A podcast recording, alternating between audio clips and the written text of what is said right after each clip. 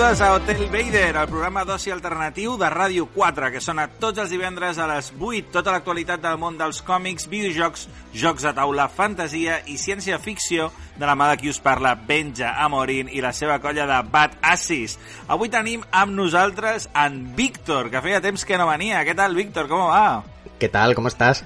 Bueno, pues todo guay, tío, con ganas de que vengas, que me tienes abandonado. Totalmente, pero bueno, em, esto merece la pena si nos vemos un poquito, ¿no? Nos tocamos. Totalmente, dice el tío, totalmente. bueno, Víctor, hoy has venido porque porque la cosa, o sea, no, no había más tu tía. Es, el jueves salió la Play 5, o sea, no, no podías no venir. No, no, de, de hecho yo ya tengo dos compradas, una para usar y otra para, para revenderla. No, no, reventa totalmente, así me gano la vida. Muy bien, así me gusta que lo digas aquí en Radio Nacional, que es el Hombre. mejor lugar para Eh, hablar. Si alguien la quiere, ya saben. Por el Twitter. Que contacten a Hotel Vader. bueno, com sabeu, sempre que ve en Víctor eh, parlem de, de videojocs i doncs avui amb la sortida de Play 5 no podia ser de cap altra manera. Tot i que avui no parlarem molt en profunditat de la consola perquè eh, la consola acaba de sortir i tampoc és que l'haguem pro pogut provar gaire. Però sí que hi ha tota una sèrie de videojocs, novetats, dels quals us volem parlar i específicament n'hi ha un que avui volem destacar molt, que es Spider-Man Miles Morales, que es un videojuego que ha salido pues con el lanzamiento de Play 5, pero que también se puede jugar en Play 4 y que aquí tanto Víctor como servidor le hemos estado dando muy duro y tenemos ganas de que lo conozcáis también. Víctor, nos lo hemos pasado bien, ¿no? Con Miles Morales. Muy, muy bien. Aparte, muy buen rollo el juego y, y- y era un juego que necesitaba. Ahí. ¿Necesitabas por qué? Pues porque sí, porque ves ahí la Navidad, ves a la gente feliz, aunque destruyan Nueva York, ellos están mejor que nosotros. Eso és, eso és, completamente. Muy bien, doncs de Miles Morales i de molt més parlarem i també rebrem la visita d'un estudi de Barcelona de disseny de videojocs anomenats Open House que han creat un videojoc molt xulo que es diu A Tale of Paper i avui els tindrem aquí a l'estudi per parlar amb ells d'aquesta creació. Així que avui la cosa va de videojocs, agafeu-vos que venen corbes que tenim moltes coses que explicar-vos. Som-hi!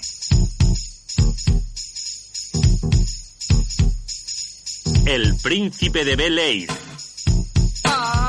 escucha la historia de mi vida, de cómo el destino cambió mi movida sin comerlo ni beberlo. Llegué a ser el chuleta de un barrio llamado Bel Air.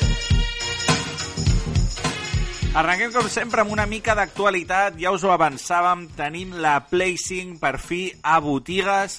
I bé, tot i que encara no l'hem pogut provar, sí que us en donarem una mica d'informació d'aquesta nova consola.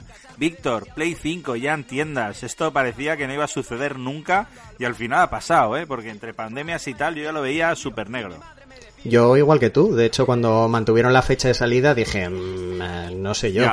Pero bueno, al final lo han hecho como, como han podido, tanto Sony como Microsoft, y, bueno, hay bastante gente a la que le ha llegado ya la reserva, hay otros que estamos a la espera, y bueno, también han dicho que iba a haber en tiendas, pero eh, por correo. Claro, porque este lanzamiento, debido a la situación en la que estamos, no está siendo el, el habitual, ¿no? O sea, no es que nos encontremos PlayStations hasta bajo las piedras, sino que están muy contadas. Claro, de hecho yo creo que aquí hay dos problemas. Primero es el, problema de la producción, que bueno, no es, solo únicamente de- del terreno de los videojuegos, yo creo que es algo que está pasando con, con muchos productos. Y luego también otro problema añadido es eh, la cantidad de gente en las tiendas. O sea, yo creo que lo que no se pueden permitir ahora son colas kilométricas de gente dando la vuelta a las manzanas esperando para conseguir una consola. Entonces, bueno, al final me parece mm, algo que por un lado les viene bien a, a Sony y a, y a Microsoft, que es eh, no vender la consola físicamente en este momento, y, y por otro lado, pues evitan que, que el tema epidemiológico se, se complique. Así que, por mí, bien. Está claro, pero si yo, por ejemplo, ahora mismo quiero una PlayStation 5, ¿qué tengo que hacer? Llorar, ¿no? Mm, Me imagino que sí, o lo que yo hice, que es, pues, por ejemplo, en Amazon o en otros sitios similares, eh, tiene una opción que es cuando lleguen nuevas, te avisan. ¿Y cuándo hay previsión de que salgan nuevas, lo sabes? Se supone que en el mismo día de salida había consolas en, en Amazon para vender, lo que pasa es que no miré. Muy bien. Bueno, pues nada, eh, los que tengáis una entre manos, eh, disfrutadla mucho. ¿Y qué nos puedes decir de esta consola, de la Play 5, Víctor? ¿Qué cosas nuevas trae? ¿Por qué mola? A mí me mola porque es gigantesca y me parece feísima, pero es que a mí lo feo me gusta. Entonces ya ya es una consola que de primeras digo, es horrible, me encanta. Es el otro Es día, fea, eh, ¿eh? el otro día estaba en el Lidl y había un radiador que era igual, pero exactamente igual. De hecho, por un momento me dio como un vuelco el corazón y dije, ¿qué, qué tiene la Que me la Play 5? compro, tío. Claro, digo, eh, 30 pavos. la reserva ahí que, que, que se vaya por el váter. Pero sí, bueno, yo, yo creo que más allá de lo, des- lo destacable que quiere toda la gente ahora mismo, que son los 60 frames por segundo, el 4K nativo, bla, bla, bla, bla, gráfico, ray tracing, tal, eh, yo tengo bastante interés en, en el mando, en el DualSense, con todo este tema de, de los botones adaptativos, mm, que puedes eh, hacer más o menos fuerza dependiendo de si estás disparando, por ejemplo, en un videojuego o dependiendo de la superficie por la que te mueves, que haya más o menos resistencia. Me, me llama mucho la atención y bueno, al final lo que hace que una consola funcione o no, que van a ser los lanzamientos. Eso es, bueno, de salida tenemos este Spider-Man Miles Morales, que luego hablaremos un poco en profundidad de él. También tenemos Demon Souls, que es un juego que también hablaremos próximamente, no en este programa. ¿Y qué más hay de, la, de, salida, Víctor? Bueno, eh, tienes juegos que son intergeneracionales. Pues, por ejemplo, el Miles Morales está también disponible para la Play 4. Tienes el nuevo Assassin's Creed Valhalla. Tienes el Watch Dogs, que vamos a hablar de él. Em, ¿Qué más juegos hay? El Yakuza Like a Dragon, que también es eh, tanto para Play 4 como para Play 5. Entonces, bueno, yo creo que ahora mismo lo que están haciendo es eh, jugar con esos lanzamientos, que son pues los que ha habido siempre, que los tienes tanto para una generación como para otra. Excepto Claro, el porque- Demon Souls, que es exclusivo. Sí, Zackboy, eh, que también es un juego Mm, así eh, más verdad. Eh, también es exclusivo de Play 5, hablaremos de él más adelante. Eh, y Cyberpunk, que también tenía que salir este mes, al final lo han vuelto a retrasar. Ah, yo no me lo creo, no existe. No existe, existe, son los padres, ¿no? Cyberpunk. Son los padres, no va a salir y... Yo ya... Y nada. Hubo, un punto y que dejé de preocuparme por la fecha de salida. Dije, ya cuando lo veo en una tienda, ya digo, vale. Y Keanu Reeves es como Paul McCartney, o sea, en realidad Y como murió en, en la grabación de, de Matrix y ahora es un maniquí. Eso es. Queda de comer a las palomas. Me gusta, me gusta el rollo. Pues ¿sabes quién es un maniquí, Víctor? Cambiando de, de tercio, ¿sabes quién vuelve a, a la tele, tío? ¿Quién? Will Smith con el príncipe de Bel Air. Este, esto, eh, yo creo que si- si estuviese Litus aquí diría, bueno, realmente es, es algo interesante, porque, pero... Will Smith está Los aburrido. 90, tío, los 90 a la lleva- hora de comer. Lleva décadas aburrido. Yo creo que sí, que desde que desde que hizo precisamente el príncipe de Bel Air. Que, que, que desde que lo dejó de hacer que se aburrió bastante. Pues bueno, tendrá ganas de Gresca porque vuelve a la tele con el príncipe de Bel Air, un remake, eh, un retorno que están haciendo y que bueno, no hemos podido ver el tráiler esta semana. A mí me ha preocupado, Víctor, porque me parecía más emocional que divertido. O sea, era como serio, ¿sabes? Y era como, Es- "Buah, estaba, tío". estaba justo pensando lo mismo, digo, a ver si lo van a hacer de, de los problemas raciales que tendría una familia rica en Bel Air, que no les acepten. Rollo drama, tío. Sí. Uf, Uf, uf. no sé, ¿eh? no sé, no, no lo veo muy claro. A ver, a ver qué pasa. Bueno, y este fin de semana eh, se celebró también el DAO Barcelona aquí en, en nuestra ciudad, que como ya dijimos aquí, pues és un dels grans festivals de jocs a taula del, del nostre país, que aquest any era digital, i com cada any es van donar els Premis DAO, que són premis a una sèrie de categories dins el món dels jocs a taula. Entre ells hi va haver el premi al millor autor de l'any, que se'l va emportar Thomas Singh pel seu joc La Tripulació, també hi va haver el premi a l'autor revelació, que se'l va endur l'autor del joc Macedònia de Letres, i també van tenir el premi al millor joc, al millor autor espanyol de casa nostra, no? I eh, se'l van portar José Antonio Bascal pel joc de taula París.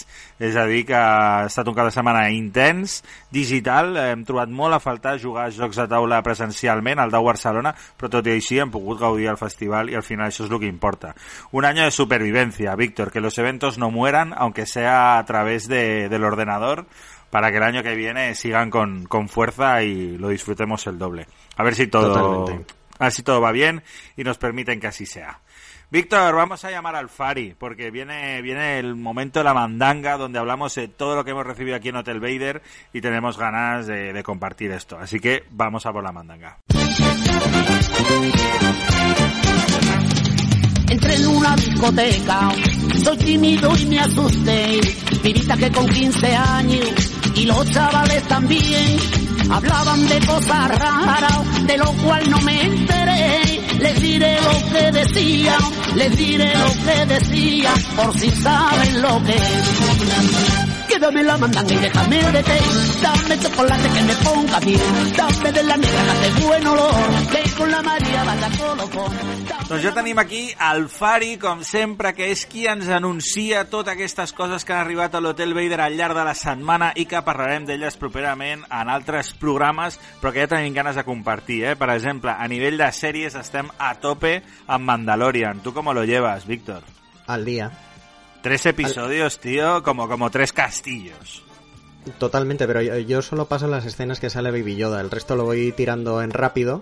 Y cuando se comen los huevitos de rana y tal, yo eso lo, lo, lo dejo y luego tiro para adelante. Está muy bien. Bueno, entonces el segundo episodio las tenía que disfrutar como un enano, ¿eh? Totalmente. Yo, a- aparte me gusta porque ahora mismo, si te fijas, los capítulos se han reducido a reacciones de Baby Yoda a cosas que hace Mando. Sí, sí. Menos ¿Hace en- algo? En, el en el segundo tuvo un poco más de protagonismo y vimos una faceta de Baby Yoda nueva. Un poco Sí. más cruel. No, no es cruel, tiene hambre. No lo defiendas. No lo defiendas. ¿Y tienes alguna serie tú, eh, Víctor, entre manos que estés viendo últimamente? Sí, lo que pasa es que no es... eh, bueno, he vuelto a ver Californication, que, que solo vi la última temporada, entonces empecé a verlo desde el principio. Pero ahora mismo estoy viendo una, una serie que me ha llamado mucho la atención, que es de los productores de, de Walking Dead y de Expediente X, que se llama Lore. La tenéis en Amazon Prime. Y, ¿Lord y vas- o Lore? Lore. Ah, Lore. Y, básicamente cada capítulo te habla de, de, pues de leyendas urbanas o, o mitos y te explica un poco de dónde vienen.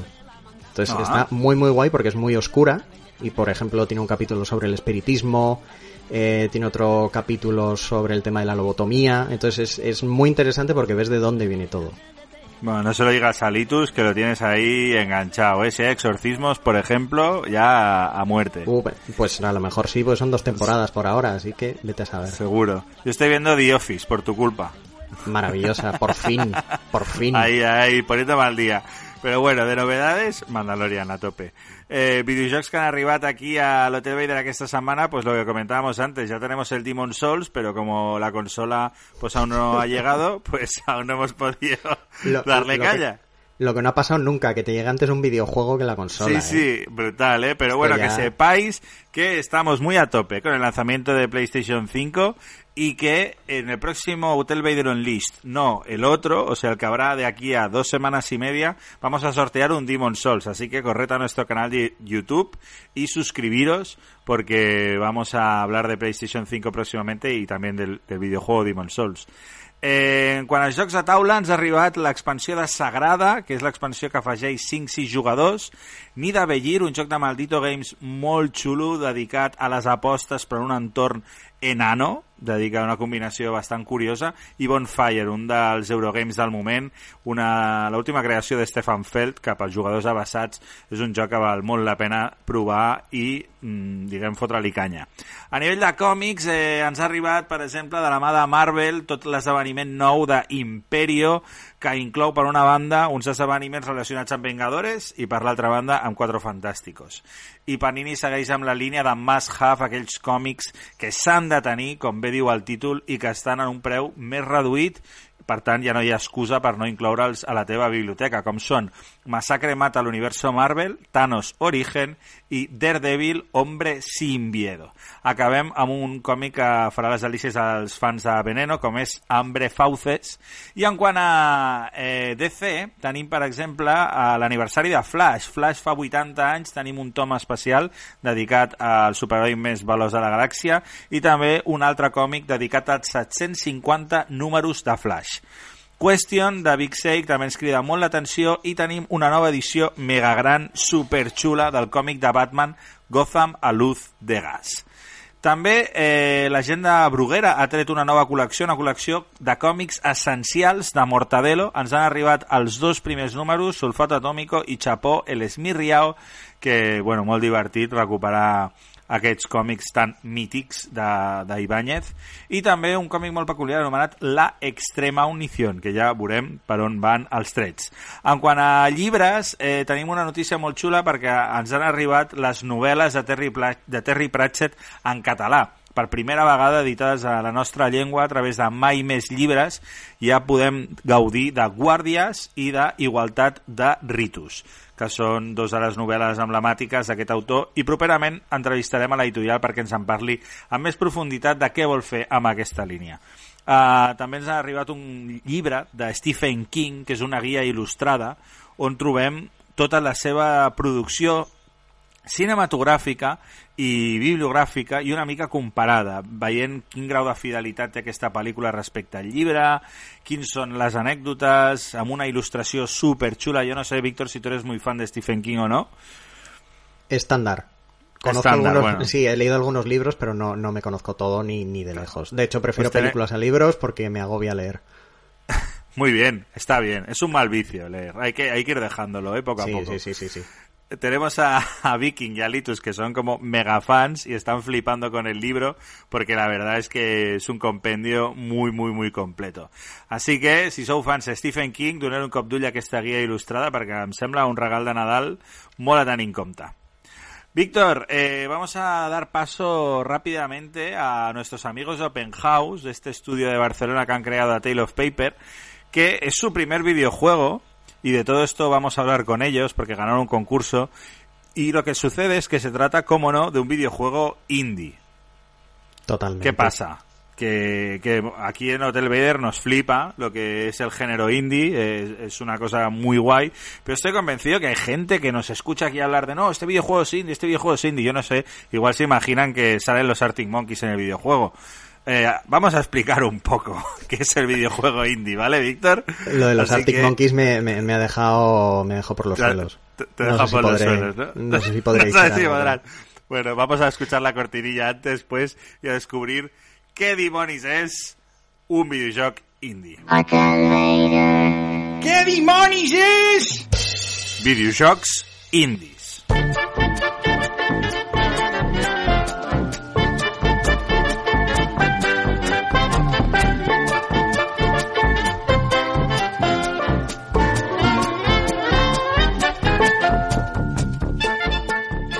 Pues venga, Víctor, vamos a ver un poco de qué tratan esto de los videojuegos indies, que es una droga muy mala, ¿eh? porque una vez empiezas eh, te quedas ahí pillado. Sí, aparte que, que, hay miles y miles. Ha sido el, el boom de los juegos indies.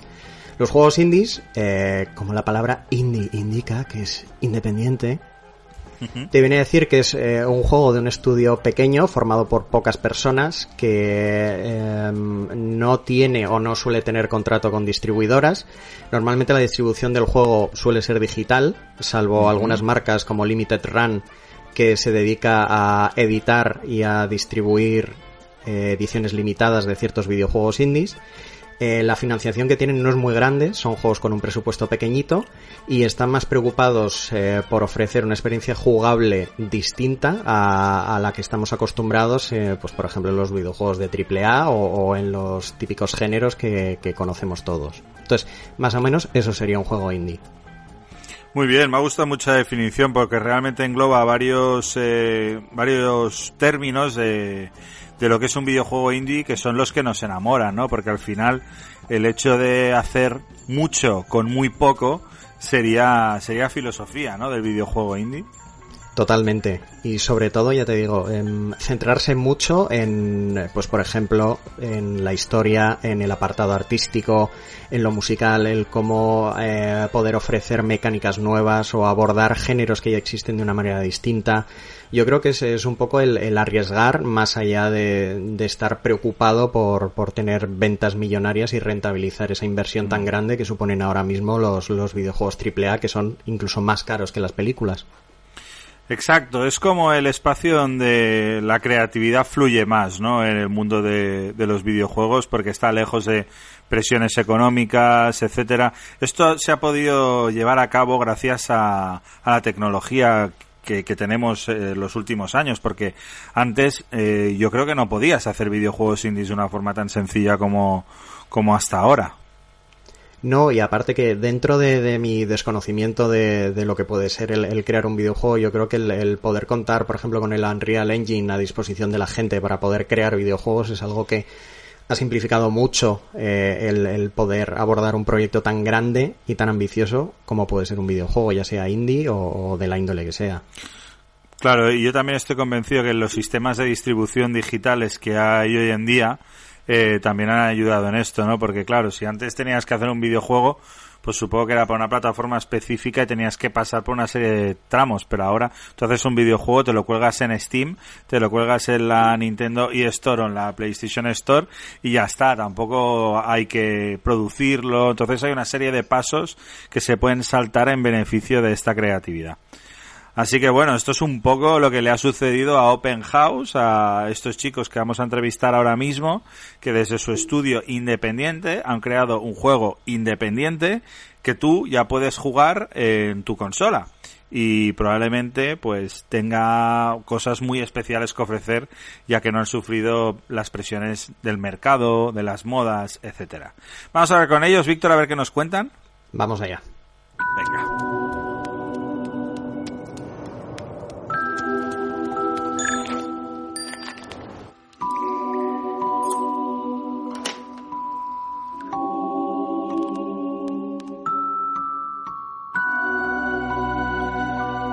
Pues seguimos adelante aquí apretando botoncetes y tengo conmigo a Víctor. ¿Qué tal, Víctor? Aquí estoy confinado en mi casa. Así me gusta, no te muevas mucho, no vayamos a tener aquí un drama. Y tenemos acompañándonos a Raúl Roldán y a Pau Tarés. ¿Qué tal, chicos? Hola, muy buenas, muy buenas. Gracias de estar aquí. Bueno, os presentamos como Open House, ¿no? Sí. Muy bien. Sí, pues eh, estudio, de hecho, de, de nuestra tierra, eh, catalana, afincado en Barcelona, si no me equivoco, y responsables de un videojuego que nos ha molado muchísimo desde el primer momento que lo vimos, A Tale of Paper, que, bueno, pues ahora os explicaremos más acerca de él, pero Víctor, tú que eres el que se lo ha viciado fuerte, ¿qué tal? Pues muy bien, me ha gustado muchísimo, sobre todo, que ahora, ahora me meteré a hacer preguntas ahí un poco, un poco difíciles, pero lo que más me ha gustado, aparte de toda la parte gráfica, ha sido la narrativa, la elección uh -huh. que, que, habéis hecho a la hora de... Bueno, no, no quiero decir nada porque quiero que me expliquen ellos por qué han hecho la elección que han hecho. Y, y, bueno, lo primero que os quería decir era si podíais explicarle a la gente que nos esté escuchando y viendo qué es el juego, cómo lo definiríais.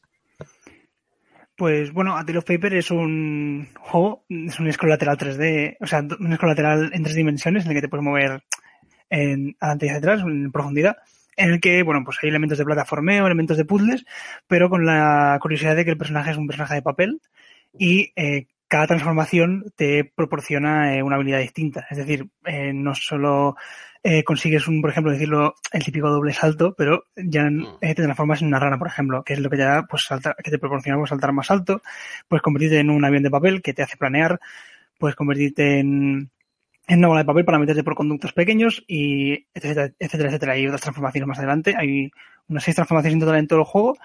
Y la gracia que tiene, creo que hemos conseguido bastante bien, que es que puedes cambiar entre ellas eh, muy rápido, entonces hace un gameplay muy fluido a la hora de moverte con el personaje y la gracia de que, bueno, vas viendo este personajito que es Line, pasar por los escenarios eh, y transformarlas en diferentes, eh, usando diferentes transformaciones para pues, superar los puzzles o los elementos de plataformas que te vayas encontrando. A mí he de decir que la rana me ha flipado. He hecho un normal muchísimo. Por ahí metiéndome en todos lados, pegando unos saltos que era, era su normalidad pura. Y os quería hacer otra pregunta que ya había adelantado antes y es que el juego no tiene no tiene voz, no tiene conversaciones. Eh, ¿Por qué optasteis por una narrativa de ese tipo? Pues básicamente porque, bueno, al ser un estudio así muy pequeñito, el, el, equipo de desarrollo en sí, en el estudio somos cuatro, pero el equipo de desarrollo somos tres.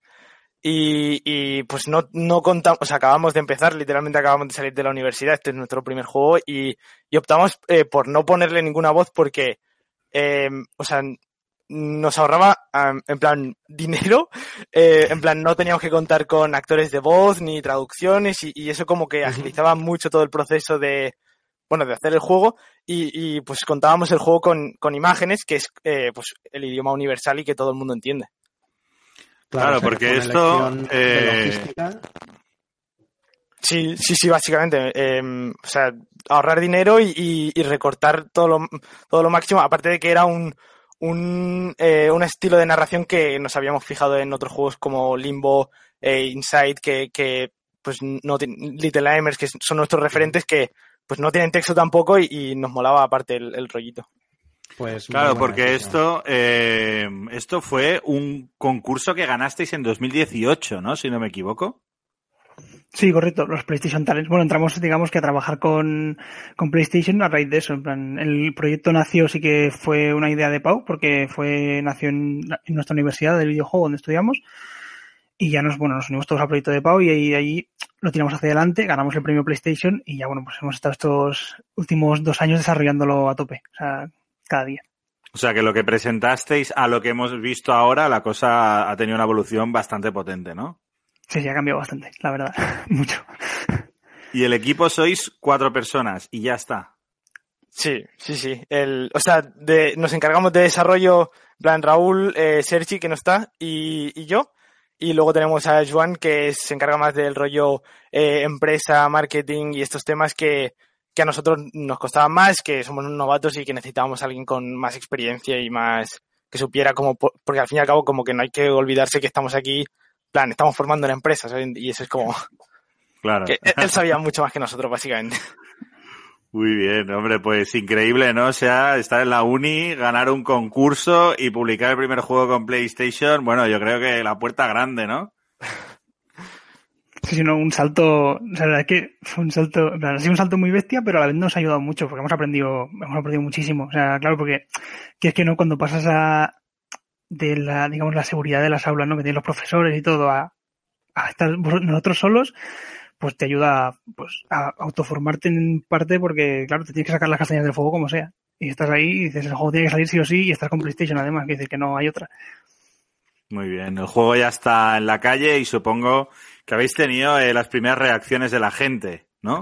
¿Cómo, cómo, ¿Cómo lo estáis viendo esto? Cuando la peña empieza a jugar a tu juego por primera vez, esa sensación tiene que ser increíble.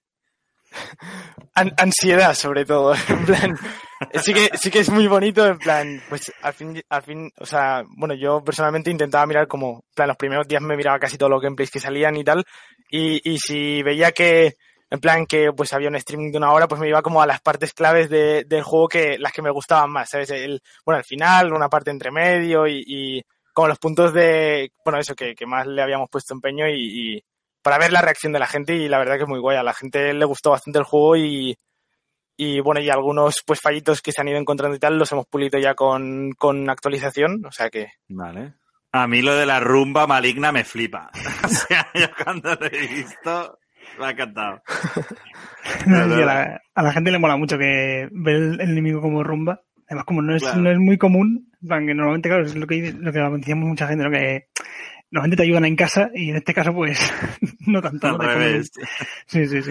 Pues la música, Víctor, así de entrada, yo cuando la escuché ya en el trailer ya me ha parecido un pasote, ¿no? O sea, tú has tenido que fliparlo también. Yo igual, de hecho tiene como un punto ahí Danny Elfman, puede ser, por lo menos la, la parte que hemos estado escuchando ahora, y, y quería preguntaros eh, cómo habéis hecho la banda sonora, cómo habéis gestionado todo ese tema.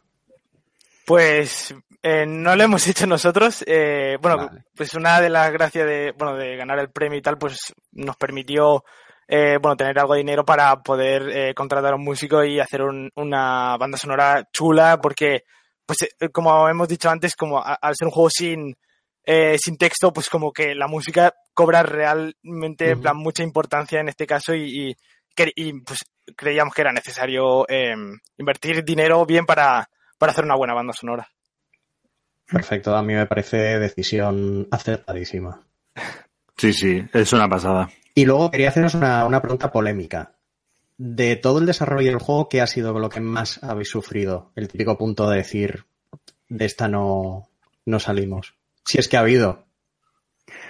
Ha habido, ha habido muchos altibajos. En plan, claro, un desarrollo de juego, además un desarrollo, digamos, largo y de, que somos tan pocas personas, pues siempre ha habido momentos de, de decir, sobre todo yo creo que con las deadlines de decir, eh, hostia, no llegamos, hostia, eh, se acerca ya, por ejemplo, diciembre, hay que sacar el juego y yo creo que es la parte que con la que más, digamos que a lo mejor peor lo hemos pasado, pero a ver, claro, es, es inevitable, ¿no? Porque claro, el juego tiene que salir y si te dicen el 21 tiene que salir, pues el 21 tiene que estar. Entonces, eh, creo que por esa parte sufres, pero no, o sea, mmm, tampoco sufres mal, por decirlo de alguna manera, porque realmente claro. te ayuda, o sea, como que te, te, motivas más a decir, vale, sí, pues, hago con el proyecto, positiva. claro, claro, es hago con el proyecto, eh, hacerlo o sea, lo mejor posible, que esté bien para el de esta fecha, pero claro, igualmente es una presión que tienes ahí y pues, se sufre, pero sí, sí. Sufres, pero bueno, da igual, eh, no duermes y ya está, y tiras para adelante, ¿no? sí, sí. Muy bien, Raúl, Pau, pues eh, felicidades por el proyectazo, porque A Tale of Paper es, mm, yo creo que muy recomendable. ¿Para, ¿Para qué tipo de jugadores lo recomendaríais vosotros? O sea, hemos comentado Little Nightmares y tal, pero bueno, en realidad es un juego bastante asequible, ¿no? Sí, eh, sobre todo para gente así que, que le gusten las experiencias, las experiencias indies cortitas, eh, pues con una historia que tengas que, que indagar un poco y que tengas que como eh, como montar, que no sea 100% explícita, que es como que la tienes que ir tú imaginándotela un poco, suponer algunas cosas. Y, y bueno, eso. Y sobre todo también gente que, que no suele jugar a videojuegos, porque, bueno, hemos hecho como unas mecánicas que, al fin y al cabo, las transformaciones del muñequito de papel eh, se controlan con los cuatro, los cuatro botones de, bueno, los tres botones de, del mando de PlayStation, más la X para saltar. Y, y tienes un botón para interactuar y poco más. Entonces es como bastante sencillo y bastante amigable para la gente así que no suele jugar videojuegos, le, le podría gustar también. Genial, pues ahí queda, queda dicho, a Tale of Paper, lo recomendamos a tope aquí en Hotel Vader y es una pasada tener videojuegos de este nivel salidos ya no solo de nuestro país, de nuestra ciudad. Así que Pau, Raúl, os deseamos un futuro maravilloso a Open House. Muchas y gracias. Aquí estamos para lo que necesitéis, ¿de acuerdo? Igualmente. Hola. Cuidarse. Que vaya bien. Hasta luego. Doncs després d'escoltar els nois a Tale of Paper arriba el moment de parlar de les novetats de videojocs que hem estat jugant últimament i que us volem recomanar aquí a Hotel Vader. Com ja sabeu, en Víctor és un gran abassat dels botonets y que té una selecció increïble. Víctor, tu vicio de estos días. A ver, cuéntanoslo, Estoy, eh, porque hace tiempo que no estoy vienes, sepultado. tío. Estás sepultado, ¿eh? En Juegakens. Es que no, de hecho tengo ahí unos cuantos todavía pendientes, pero te voy a decir el listado de, de todos los que he ido probando estos días, bueno, estas semanas al final, porque me escaqueo un poquito. Y bueno, te voy contando poco a poco, ¿vale? Venga, dale caña. A ver, pues tenemos el remaster del Crisis. No sé si jugaste alguna vez ese shoot 'em up que salió en, en 2007, que era el quema PCs. No lo jugué, Pues- tío, pero me acuerdo de, de lo popular que era, porque tú sabes la banda Crisix, que catalana. Sí, sí, sí. Anteriormente se llamaba Crisis y le llegó una denuncia de Sony. sí. ¿Qué Y dices? tuvieron que cambiarse el nombre a Crisix por culpa del videojuego, tío. Hostia, me, me mola. Ahora me mola más el videojuego. ¿Has visto? Pero bueno, sí. Pues nada, eh, te voy contando. El, problema que tenía este juego era que necesitabas un PC súper pepino Vale. para poder jugarlo. Y era un, Un era un-. Sí, de hecho sigue siendo a día de hoy como, como el benchmark de, de las gráficas de los PCs para ver si la gráfica es buena o es mala, sin probando el Crisis bueno. para ver si funciona o no funciona. Y bueno, este ha sido un poco el, el intento de hacer una remasterización de este juego, que ya hubo una remasterización en el 2011, tanto para la Xbox 360 como para la Play 3, que más o menos estuvo guay, porque fue la primera vez que pudimos jugar al Crisis en, en videoconsola. Y tristemente no, no me ha gustado demasiado este remaster. Me ha parecido mm, un bajón en todos los sentidos, porque está mal, mal implementado. eh, tiene un montón de errores gráficos, rinde muy mal, tiene tirones de, de FPS. eh, es uno de los juegos que menos me ha gustado, tío, de los que he probado últimamente y me ha fastidiado porque en sí el Crisis es un juego que me mola. Aún a día de hoy, de- después de tener todos los años que tiene, pero ya te digo, no, no le he encontrado el sentido a- al remaster. Pero bueno, ahí está. Vaya. Para, para quien no lo haya probado nunca, pues es una buena oportunidad, pero yo no, no le voy a No dar la, no la has gozado, ¿eh? No, nada, tío. Ha sido, ha sido una pena. Sobre todo, ya te digo, cuando tiene esos bugs es, es un poco... Claro. Y, y ya te digo que iba de bugs, ¿eh? Te digo que hay otro ¿Sí? juego que me ha pasado un poco lo mismo, sí. Bueno, a ver, Luego- ¿cuál? Eh, pues el Remother Broken Porcelain, que es, es un juego que lleva esperando tres años, porque es la precuela del Remother Tormented Fathers, que jugué, en- me parece que fue en 2017, y me gustó mucho. Sobre todo porque eh, este es un, es un videojuego, es un survival horror que nació inspirado por, por los primeros Clock Tower, que es, Vale, os que hablé hace poquito en... Sí, es, es de mis juegos preferidos. Y, y mantiene muy bien la mecánica eh, del Clock Tower, que es el, el no poder defenderte, el no poder atacar a, a un personaje que te persigue para matarte. Tienes que esconderte, tienes, tienes objetos que te ayudan a, a poder zafarte, tienes objetos que te ayudan a, a, mm, lanzarlo a un sitio y llamar la atención de ese personaje que te persigue y poder huir por otro lado. Y luego, bueno, pues eh, tiene pues una serie de, de escenarios en los que tú vas interactuando con objetos, resolviendo puzzles, pues bueno, eso es un survival horror un poco clasicote. Pero claro, el problema que he tenido yo es que es injugable, injugable Qué por fuerte. todos los bugs que tiene hasta el punto de que no he podido continuarlo porque no me carga el escenario. Estoy en, en- estoy en el tercer capítulo, la historia me está gustando bastante porque la historia es bastante, bastante, bastante buena, pero no he podido continuarlo porque existe ese bug. Me he metido en, en varios foros, la gente tiene un montón de problemas distintos, de personajes secundarios que te bloquean puertas, objetos que desaparecen, cinemáticas que no aparecen, el sonido se va. También he de decir que, que este videojuego en un principio lo hizo una sola persona en su día, que es Ostras. Daryl Arts.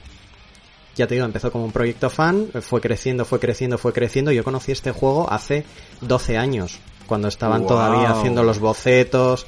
Entonces, bueno, es, es, es un proyecto que ha ido a más, ido a más. No sé si por tema del COVID o por tema de sacarlo en fecha cercana a Halloween, eh, yo creo que se han adelantado y, y el juego es, es básicamente una beta. No, no está acabado para nada. Entonces, Bueno, me, pues- me ha fastidiado mucho porque le veo potencial, Claro, pero no, no está acabado. Pues, Víctor, empezamos mal, eh, tío. Levántame esto que, Sí. que me estás hundiendo en la miseria. Vale, pues, pues te voy a uno que me ha encantado. Venga, el. Crash Bandicoot 4. Hombre, esto ya son palabras mayores, claro que sí. Palabra- palabras mayores, tío. Me ha encantado, me ha encantado. Todo, todo me ha encantado. Me, me- me he hecho una persona feliz. eh, Qué lo he guay. jugado ahí. Sí, sí, sí, sí. Acabadísimo. eh, me he conseguido todo. Me disfrazo de todo lo que me da la gana. Porque lo guay de este juego son los coleccionables. Porque cada vez que. Te que- encantan, además. Sí, sí, sí, sí, ya sabes que tengo el TOC por, por las nubes.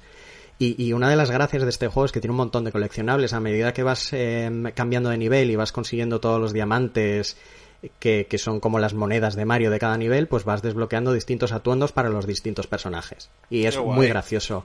Eh, me ha encantado visualmente. Es del mismo estudio que hizo el, el remake del, del Spyro.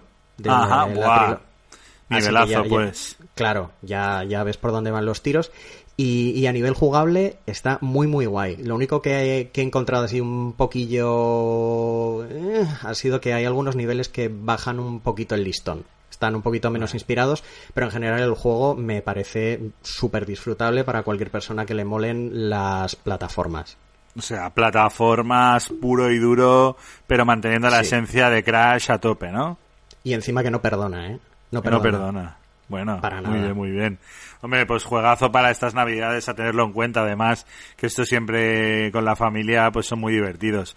De hecho, yo te quería hablar de, de un par de videojuegos que los he jugado por tu culpa, porque fuiste tú que me los recomendó y se conectan un poco. Se trata de Prini, eh, un, un pingüino que ha, ha reaparecido en Nintendo Switch eh, con sus dos videojuegos, Prini 1 y Prini 2, que también es un plataformas, pero es un videojuego que originalmente, si no me equivoco, Víctor, era para PlayStation, para PSP, ¿no? O- Sí, sí, era, para, la, portátil. Eh, entonces, claro, lo podemos jugar en Nintendo Switch en la pantalla de la tele, que es como lo he jugado yo, y la verdad es que es que mola, porque por fin lo puedes jugar en, en un, en un gran televisor. Y eh, lo que tiene de gracioso es que combina bastante elementos típicos de plataformas en 2D con eh, visiones 3D. O sea, de repente la, la cámara se te gira y te monta ahí un espectáculo del copón. Eh, la verdad es que el juego está entretenido. Si no lo conocéis, eh, trata de un pingüino que tiene que ir pasando pantallas, evidentemente, como en cualquier plataforma, pero además tiene muy mala leche, porque tiene mil formas de combatir, eh, es bastante machacabotones, y toda la estética es así como un poco dark cookie, ¿no? O sea, es ahí como osc- oscurilla, Es, rollo... es Kawaii Darks. Sí, kawaii darks, como Japo, pero a la vez, bueno, pues es bastante cookie. O sea que si os mola este tipo de plataformas, así un poco viejunos, pero con algunos toques modernos y con una estética de este estilo, pues Prini está, está molón. Y tenerlo los dos eh, volúmenes, los- las dos entregas en Nintendo Switch ahora, pues es una delicia.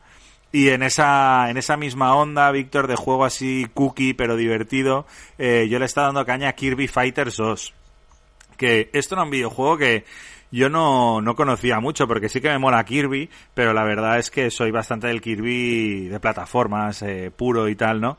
Y este eh, es más un juego de combate que recuerda muchísimo a Super Smash Bros.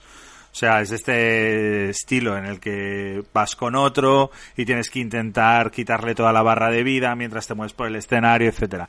Pero en este caso lo que me divirtió mucho fue jugarlo en cooperativo eh, y intentar matar a todos los monstruos y pasando pantallas hasta llegar al boss final.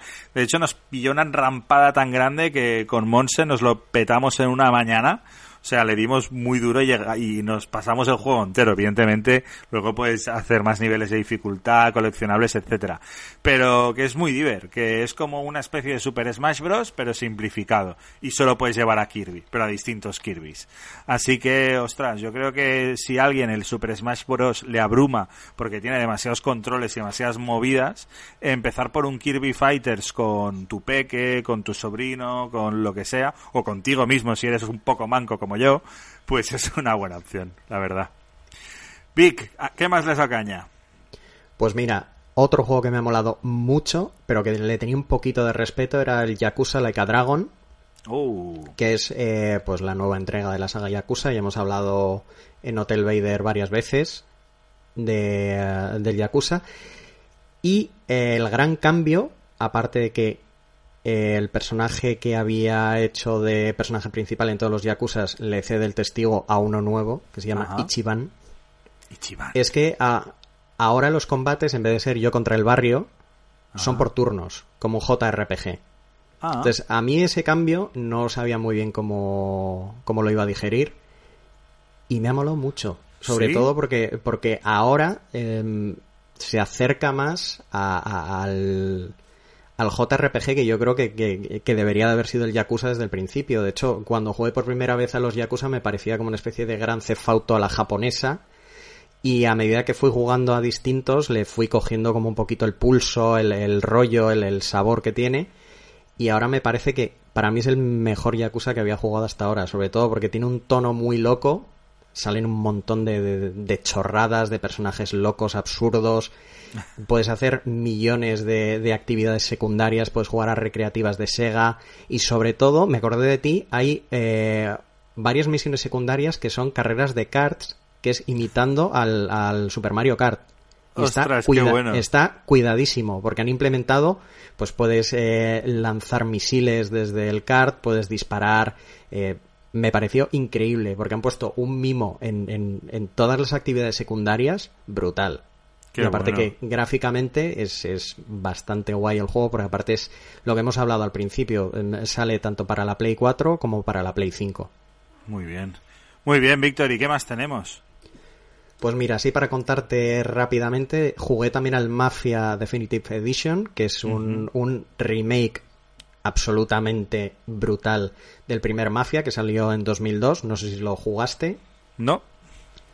Pues bueno, mm, no diría que era un sandbox, porque era un poquito más guiado que un sandbox. Imagínate, 2002, ta- la cosa estaba Claro, empezando a despegar en el tema de los sandbox. Pero bueno, tenía ese espíritu. Y, em, y lo que han hecho con este Mafia ha sido eh, coger la historia del primero y rehacer todo, absolutamente todo, plano a plano del juego original, lo cual bueno. a mí me parece brutal. No soy de esas personas que quiere que le cambien el Mafia. La única pega que le he encontrado es que hay algunas misiones concretas que mm, se le saltan un poco las costuras porque son las, las dinámicas de 2002. tipo de, de, de misiones un poquillo anticuadas. Bueno. No sé si es bueno o malo, pero ahí sí que he dicho, "Mm, mm", quizá, porque por ejemplo, una cosa que han cambiado para muchísimo mejor es la conducción de los coches. La conducción de los coches en el Mafia del 2002 era terrible, te daban ganas de tirarte por la ventana, era como conducir una caja de zapatos y en este está muy muy guay. Qué Pero guay. bueno, ya te digo, yo creo que es, es un juego mm, principalmente dirigido a, a todos aquellos que jugamos al Mafia No, del original. 2002 y que nos eh, correcto y que nos gustó. Entonces este hay hay que pillarlo, sí o sí, obligado. Muy bien, ahí un clasicote ahí bien remasterizado, no como no como otros. ¿Con Eso qué con qué terminamos, Víctor? Pues con el Watch Dogs Legion, que Mm. es, eh, he estado ahí, no he jugado todo lo que me gustaría, pero he jugado lo suficiente para decirte que no sé muy bien lo que lo que me ha parecido. No, bueno, pues a ver, sí, has jugado lo suficiente como para no saber lo que te ha parecido. Esto es un poco raro. No, no, no, no, te, lo- te- te lo voy a explicar. Con- yo odio o amo los videojuegos a la primera. No, te- no tengo ningún problema, porque aparte a mí no me cuesta nada odiar. Pero con este Watch Dogs es como que hay cosas que me han gustado mucho y otras que no me han convencido nada. Entonces no sé muy bien por qué decantarme. ¿Qué me ha gustado mucho? Pues mira, em, lo que más más me ha gustado es cómo han recreado este Londres mm, distópico, post-Brexit, con, con un gobierno en la sombra que está acusando de un atentado a, a una facción que se llama DedSec, que eres de la que tú formas parte y que evidentemente es una mentira. Me ha molado mucho, sobre todo a nivel artístico. Es un juego muy bonito.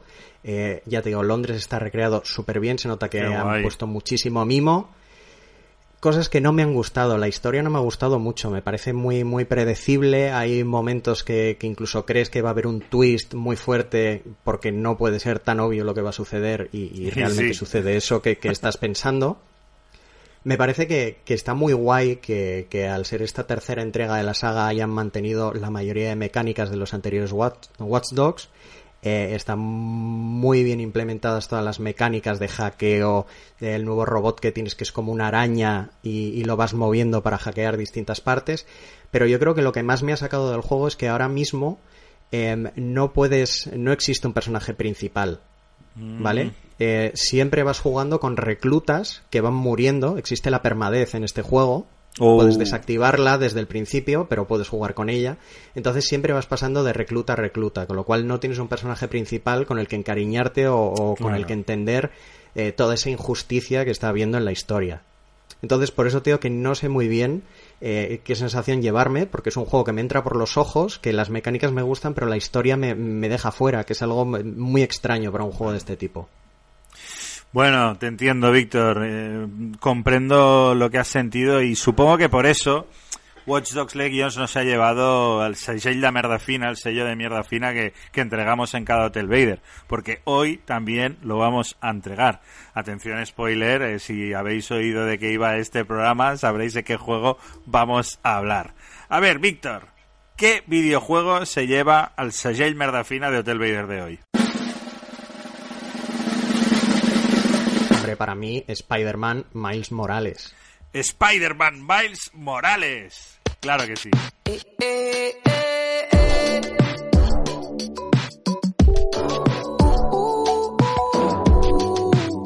Bueno, este nuevo Spider-Man, eh, que de hecho ha salido con el lanzamiento de Play 5, nosotros lo hemos podido jugar en PlayStation 4.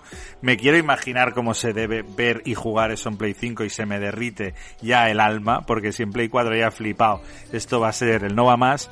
Es un videojuego que eh, parte de la premisa del primer Spider-Man que salió ahora hace, ¿qué? ¿Un par de años para Play 4? Sí, un par de años. Ujú, eso es. O sea, ese Y- videojuego ya nos gustó un montón y este en principio parte de la misma base. Sí, o sea, el, el- es, es que prácticamente tiene millones de paralelismos. La forma de jugarlo, la ciudad de Nueva York. eh, hay diferencias en cuanto al personaje, todas las habilidades que tiene, cómo se desarrolla, evidentemente la historia.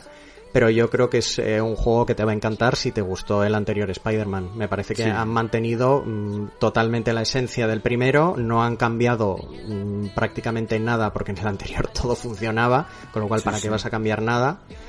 Y, y bueno, a mí la historia me ha gustado mucho. La única pega que, que- que pongo es que se me ha hecho muy corto. Sí, es la única pega. todo, porque, porque ya sabes que yo soy el, el, el 100%, el Mr. Logros, y, y yo quiero más. Entonces, pues bueno, si hay DLCs, pues sacaré la cartera y los pagaré, porque yo encantado de seguir echando horas, pero sí que he echado en falta unas cuantas horas más de, de, de misiones, de que, que me pongan a hacer lo que sea, pero que me Sí, pongan sí. a hacer algo. se hace se hace corto, eso es cierto, porque además es que el videojuego se te pasan las horas muertas, es un no parar. O sea, es que hay tantas emociones porque eh, te recrean la historia de, de una forma súper cinematográfica. Yo, yo he flipado, Víctor, porque sobre todo al principio del videojuego es como, ¡Hola, pero que, que pasa esto! Y que viene el rino, y que un Sí. coche, y ahora ya era un delincuente. Es que eso es muy guay, porque yo, por ejemplo, empecé a jugar y estaba Maitane a mi lado. Entonces ella lo veía como si fuese una película. Entonces me iba contando, oye, esto, esto aquí, ¿qué ha pasado? ¿Vas a seguir jugando? Le decía, sí, sí, vale, vale, pues me siento al lado y lo veo. Y para ella era como una película, y es que en el fondo es, es, es una película de, de Miles Morales. Sí, sí, completamente. Bueno, Miles Morales es ese Spider-Man que, que, bueno, que también está en la ciudad y que de alguna forma fue protagonista de Sp- Spider-Man Un Nuevo Universo, una película de animación de Spider-Man muy recomendable, que por cierto la tenéis en Netflix. Pero es un Spider-Man un poco distinto del Spider-Man que conocemos como Peter Parker, o sea, es un chico eh, de ascendencia latinoamericana y que... Bueno, creo que es. pu- puertorriqueño eh, que ha vivido en Brooklyn todo toda su vida y ahora se muda al barrio de Harlem. Entonces, bueno, hay mucho de este rollo eh, racial, de integración, es más tímido, eh, tiene otro tipo de personalidad, pero lo hace, no sé, para mí muy entrañable y, y conectas mucho con el personaje. Sí, sobre todo porque al principio eres como una especie de Spider-Man en prácticas. Sí, Y entonces estás todo el rato asustado de, de no cagarla y vas con pies de plomo haciendo todo y luego ves que la lías igualmente. Y luego vas viendo, mm, bueno, no quiero hacer spoilers, pero vas viendo cómo crece el personaje, cómo se vuelve un, un Spider-Man eh, defensor de, de su barrio y de la ciudad de Nueva York. sí, sí. Y es, es muy guay, tío. Es, es, es, justo lo que te decía con Watch Dogs. Eh, necesitas como ese personaje con el que Sí. sentir algo hacia él. Sí, sí, es, es una pasada, o sea, funciona yo creo que a todos los niveles. A mí también me ha parecido una maravilla, sí que hay la pega de que es más corto de lo que nos hubiera gustado y eso es así, pero bueno, eso también es buena señal. Por, Sí, por otro sí, sí. lado, eso que si quieres más es que está bueno. Víctor, eh, se nos acaba el tiempo, tío. Mm, Hablaría contigo de Miles Morales durante horas, pero no- es viernes, nos toca ir a ver el Mandalorian y aún tenemos que hacer la agenda, así que vamos a por ella, ¿vale? Vale.